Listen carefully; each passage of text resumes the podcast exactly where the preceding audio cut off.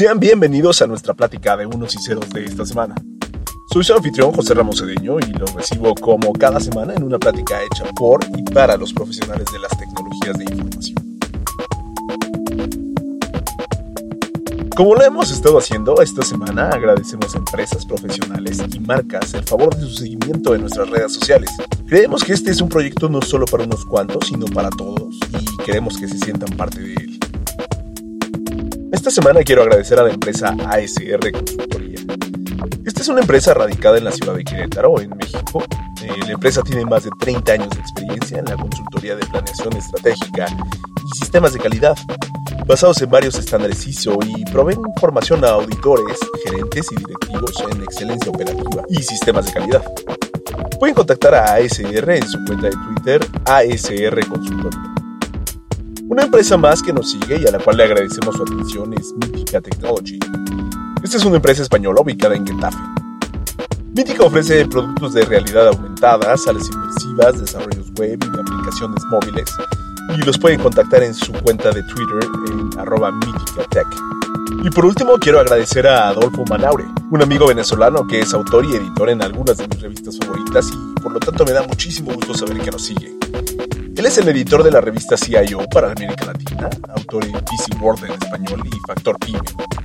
Pueden contactar a Adolfo en su cuenta de Twitter en arroba admanaure y leer sus artículos en www.cioal.com, que es para mi gusto uno de los mejores medios de información de la industria y parte de la red IDG, la fuente número uno de noticias de tecnología del mundo. Antes de continuar, quiero destacar que ninguno de estos shoutouts tiene costo alguno y de ceros y unos no recibe ninguna remuneración por ellos. Es una gentileza para con los profesionales y empresas que nos siguen semana a semana.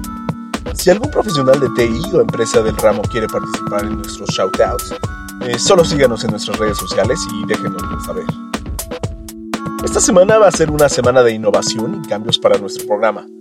Para empezar, antes de entrar de lleno a nuestra plática de la semana, vamos a estrenar una sección que hemos llamado Buzzwords.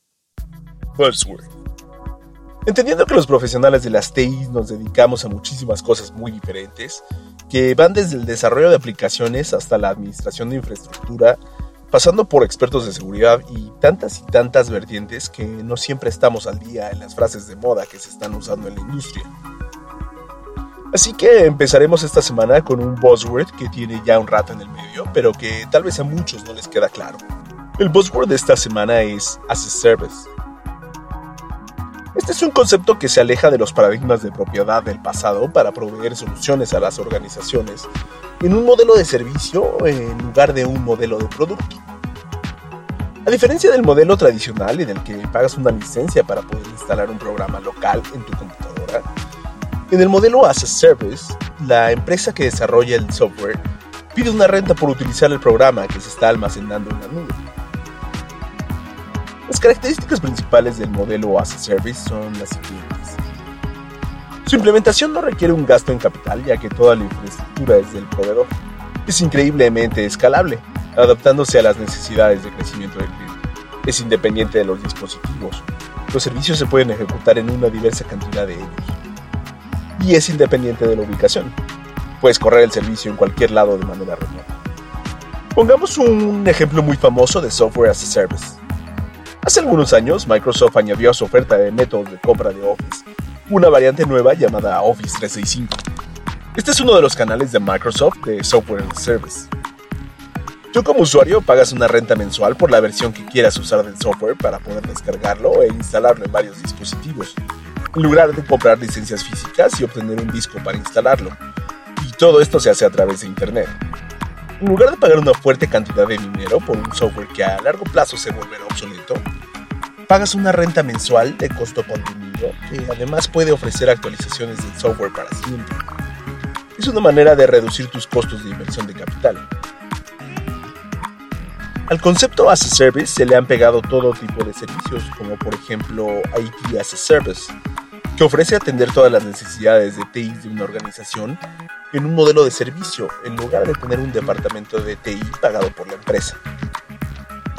Infrastructure as a Service es un modelo en el que en lugar de comprar servidores, aplicaciones instaladas en estos servidores y almacenamiento, Se renta espacio en, en un servidor donde se instalan las aplicaciones requeridas y se paga una renta en función de las horas de uso y el número de usuarios del servicio. Un buen ejemplo de IaaS es Microsoft Azure. Y así nos podemos pasar un rato platicando de cosas as a service. Eh, por nombrarlas, eh, Security as a Service, Storage as a Service, Database as a Service y una larga, larga lista de as a Service. El mayor problema de estos servicios es que tu operación termina dependiendo de elementos externos. Si el servicio en la nube se cae, se cae no tienes más que esperar a que el servicio se restablezca. El 28 de febrero de este mismo año, el líder de servicios en la nube, Amazon, tuvo una caída en sus servicios S3, los servicios Simple Storage Service. Es el servicio de la oferta de soluciones en la nube de Amazon Web Services para el almacenamiento. Algunos sitios de Internet hacen referencia a archivos alojados en este servicio, y muchos sitios hacen uso extensivo de este almacenamiento, por lo cual ante la falta del servicio muchos sitios web quedaron inaccesibles, y algunos más tuvieron errores en la presentación de sus interfaces.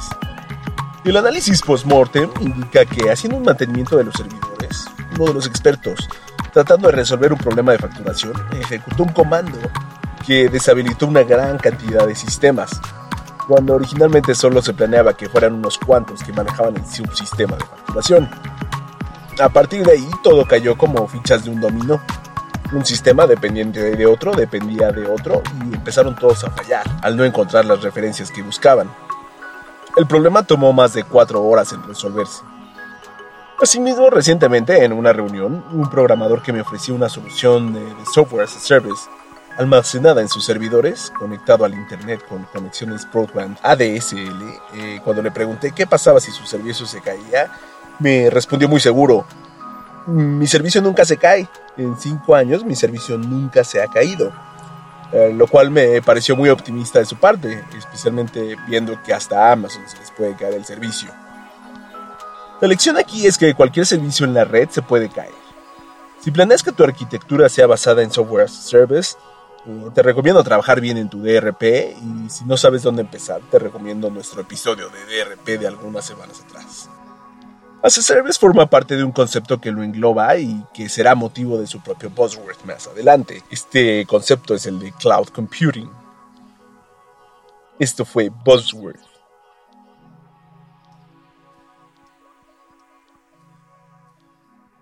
Y ahora sí entramos a nuestra plática de la semana.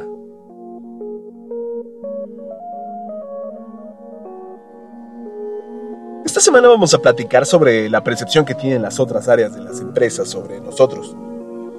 Por años he convivido y colaborado con muchísimos profesionales de las tecnologías de información eh, de todas las áreas y especialidades. Todos muy diferentes unos de otros y con muchas cualidades. Asimismo he trabajado con muchísima gente de áreas distintas y la mayoría de las personas fuera de nuestra área nos tienen un concepto muy distinto al que quisiéramos. Para entender cómo nos ven desde afuera, creamos una encuesta con personal que no fuera del área. Las preguntas son informales y no estamos siguiendo ninguna metodología científica en específico. La verdad es que no es un ejercicio estadístico significativo. La intención era hacernos de una idea general del feeling de la gente.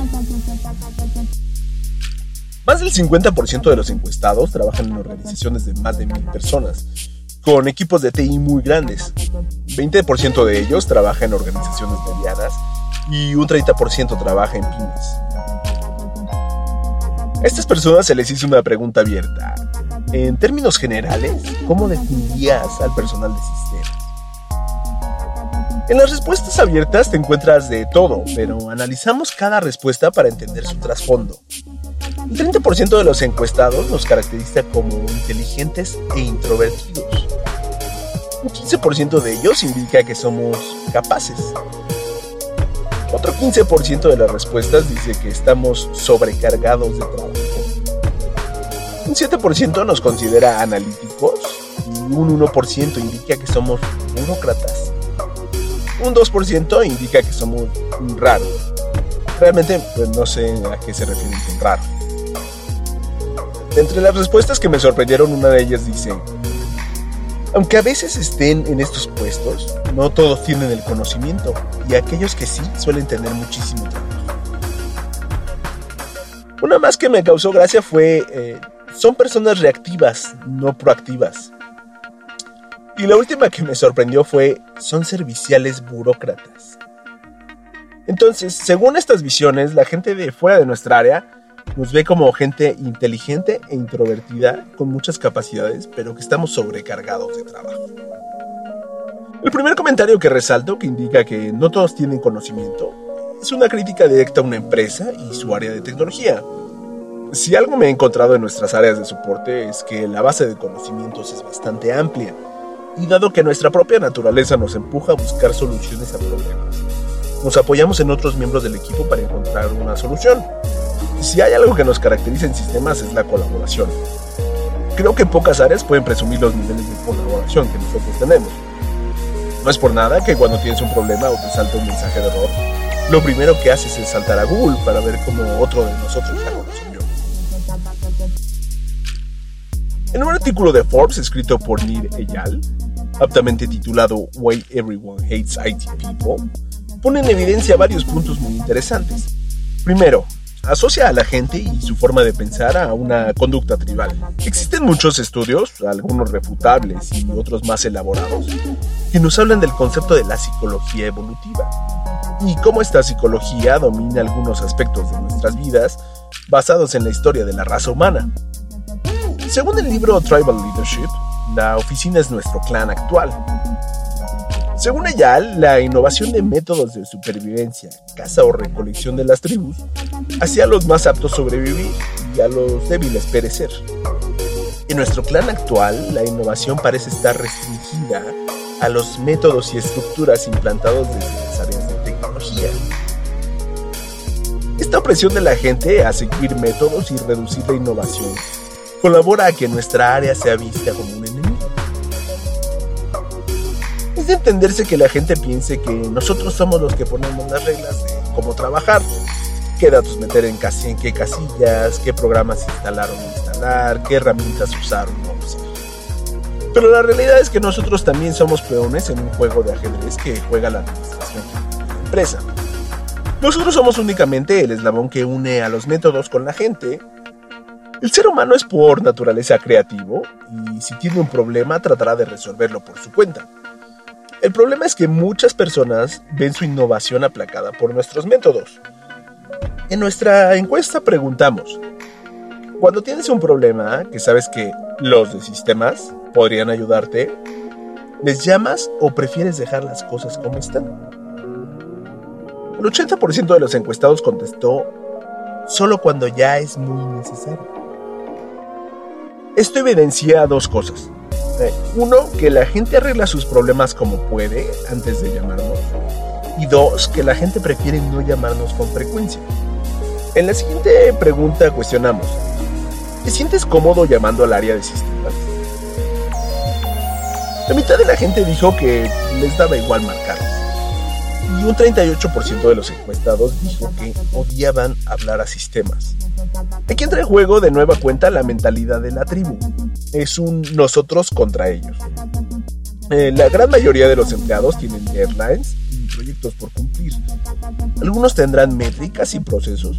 Todo el mundo tiene un jefe que le pide las cosas urgentemente. Esto acentúa aún más la mentalidad tribal. No somos una unidad de trabajo que busca los mismos intereses del negocio. Nos convertimos en la tribu de contabilidad que necesita sacar sus impuestos contra la tribu de sistemas que quiere que todo se haga al pie de la letra sin importar nada y aparte nos hace escribir tickets en su sistema lentísimo. Y seamos honestos, no hay nada más frustrante que tratar de resolver algo y lo primero que te pidan es tu número de ticket.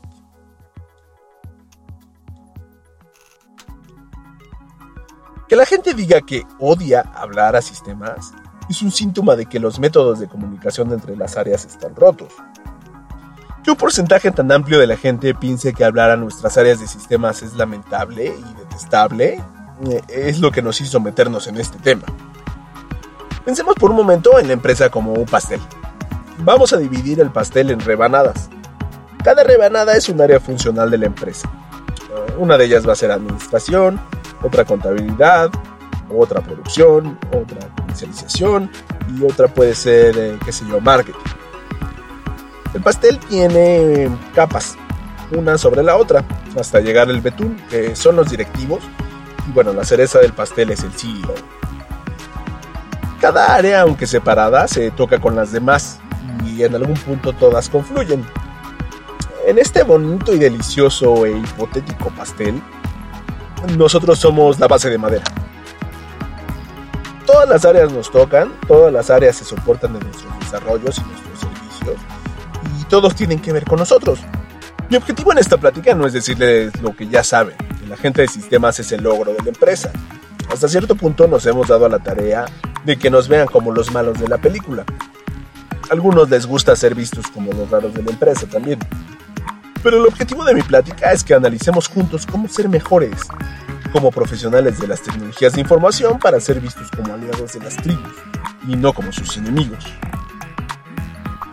Las ventajas principales de este cambio de paradigma son fomentar la comunicación, mejorar la relación de usuarios y técnicos, mejorar el performance de nuestras herramientas y asegurar la innovación. Todo esto podemos lograr si nos planteamos el objetivo de acercarnos al resto de las áreas de la organización. Ahora, quiero plantear algunos métodos para mejorar la percepción de la gente sobre nosotros. En primer lugar, creo que debemos mejorar la empatía. La empatía debe ser una habilidad básica para cualquier persona que dé algún tipo de soporte. Y a mi gusto debería de ser algo que los líderes de área de IT deberíamos fomentar. Como dijera muy bien The Patch Before you come to any conclusions, try walking in my shoes. Ese cliché de ponerte en los zapatos de los otros es realmente muy válido. Desafortunadamente, muchas áreas de sistemas están guardadas en un closet. Los técnicos y los programadores metidos en una oficina y su visión se reduce a las cuatro paredes que contienen el área. Este es para mí el primer error del área de sistemas. Si bien se requiere un lugar físico donde puedas hacer todas las operaciones de IT, eh, la mejor manera de entender a las personas a las que les da servicio viéndolas en su día a día. Por mucho tiempo yo di soporte a ingenieros de campo trabajando en plantas de generación eléctrica, trabajando en toda Latinoamérica. Como a cualquier persona, tomar una llamada para tratar de arreglar el problema de alguien era muy frustrante, cansado y aburrido especialmente cuando tienes que atender a otros aspectos de IT que para tu gusto son más relevantes. Por algún tiempo yo sentí que perdía mi tiempo tratando de ayudar a estas personas con problemas muy simples y tenía una actitud que demostraba mi desgano. Siempre tuve la inquietud de viajar a alguna de estas plantas para ver eh, cómo era la vida de estas personas, que no me dejaban de molestar, evidentemente. Al llegar por primera vez a un sitio de trabajo, eh, me encontré con la imagen completa. Estos ingenieros trabajaban en un tráiler instalado en la planta, la mayoría sin aire acondicionado, con temperaturas altísimas, eh, con su equipo de protección personal que les hacía tener más calor, sentados en sillas plegables recargando sus laptops en apenas unos cuantos centímetros de mesa y preparando todo tipo de documentos. No obstante que su trabajo había acabado, debían llegar a su cuarto de hotel a seguir haciendo reportes y trabajando, algunos de ellos hasta altas horas de la noche. Estos ingenieros pasaban en ocasiones meses fuera de su casa y de sus familias. Y aparte de todas estas condiciones de trabajo que ya les conté, tenían que lidiar con gente de administración, eh, sentados en sus oficinas corporativas en sillas de cientos de dólares, dándoles instrucciones, y encima con un tipo de soporte que odiaba oír sus problemas porque tenía cosas más importantes que hacer. Fue ahí que encontré la empatía cada quien tendrá sus propios métodos y cada industria es diferente. Pero saber y ver lo que está pasando con la vida de la gente es importantísimo. De otro modo, nuestros usuarios se convierten en números y en tickets. Para mí, mis usuarios y la organización, ver el trabajo en el campo me permitió mejorar mi desempeño, eh, innovar en la implementación de herramientas que facilitaran el trabajo de estas personas y ayudó, aunque fuera prácticamente imperceptible, a reducir la frustración y el estrés de los empleados. Hay miles de recomendaciones para mejorar la empatía, pero la más efectiva es ponerte en los zapatos de la otra persona. Cada uno debe de buscar cómo ponerse en esos zapatos. Y créanme, hacer miles de pruebas de cómo funciona un sistema o una interfaz no se compara con verlo cómo lo usa la gente en su día a día. Ahora, el segundo punto que nos puede ayudar a mejorar la percepción de la gente es la innovación. Y aún más importante, hacerlos parte de esta innovación.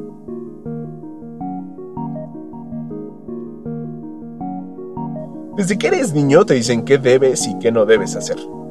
Recibir instrucciones y forzarlas sobre la gente es una fórmula perfecta para la adversidad al cambio. Pocas áreas de sistemas trabajan adecuadamente la comunicación intraorganizacional, especialmente porque nos gusta esperar hasta que los cambios estén en producción para informarle a la gente de ellos. Si por el contrario vamos pavimentando el camino y haciendo parte a la gente de lo que está por cambiar y los beneficios que le traerán el cambio, podemos tener una transición más sencilla y una percepción diferente del resto de las áreas. Uno de los principales problemas que enfrentamos en la comunicación con los usuarios es hacerles entender los beneficios que implementaremos. De esta manera podemos venderles la idea de una mejor productividad, pero siempre hablando con la verdad completa. Pero la principal manera en la que el resto de la compañía nos vea como sus aliados y no como sus rivales está en no hacer eso nosotros mismos.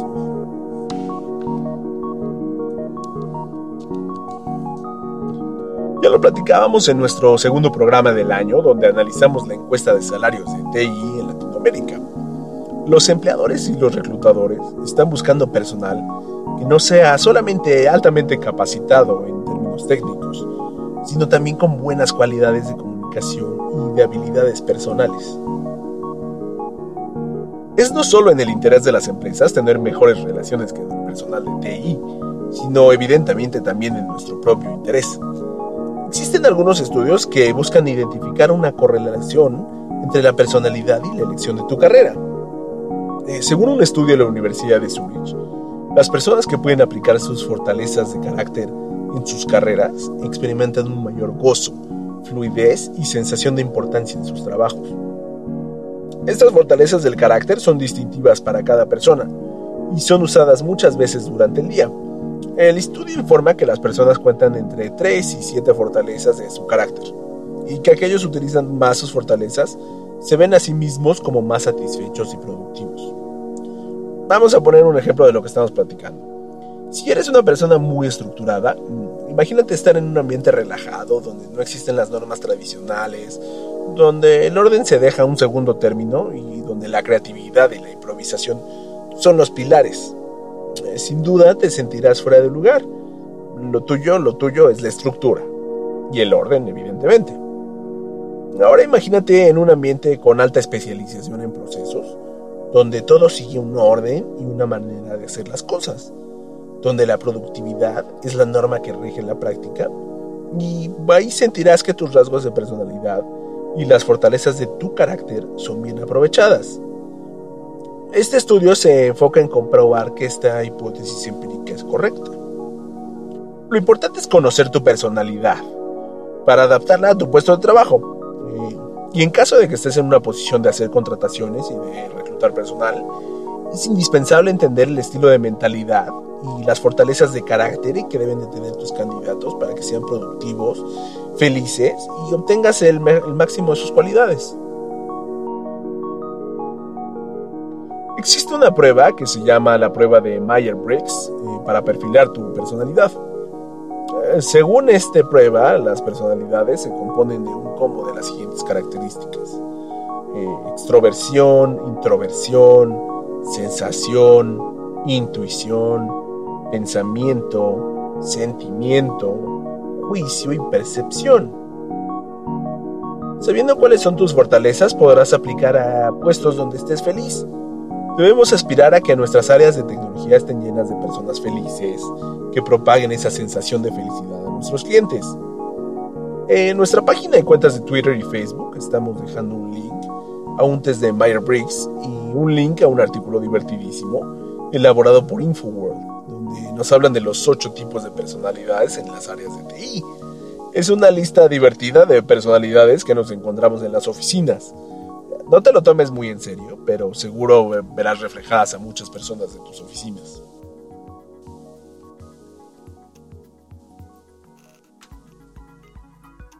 Al final lo que queremos evitar es que las personas caigan en una forma de pensar que se inventó Nir Eyal, y le llamó antiteísmo.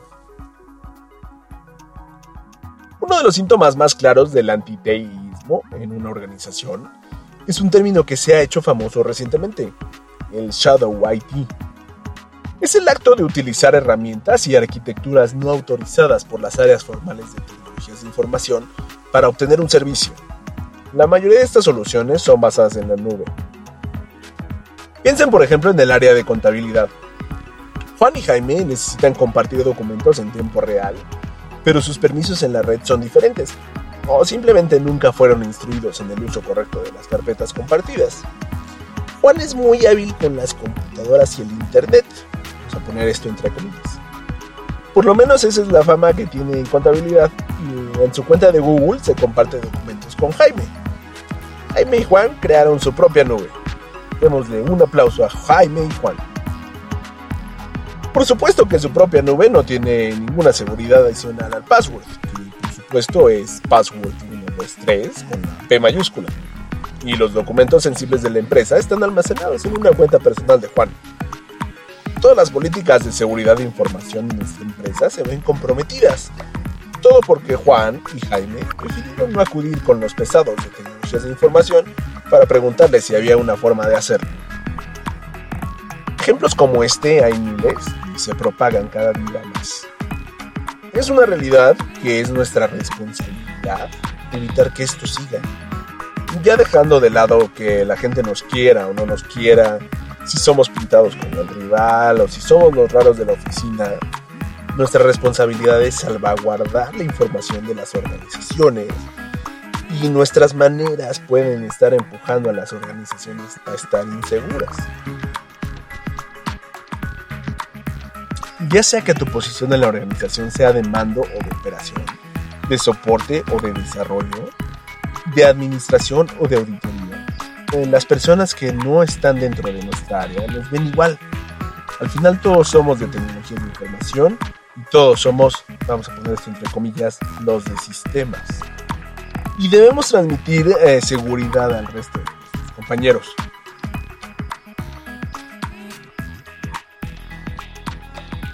Así que les invito a que en la medida de lo posible hagamos el esfuerzo conjunto de mejorar la percepción de nuestras áreas de tecnología de información, de manera que en el futuro seamos vistos como amigos y aliados del negocio y dejemos atrás la etiqueta de los de sistemas.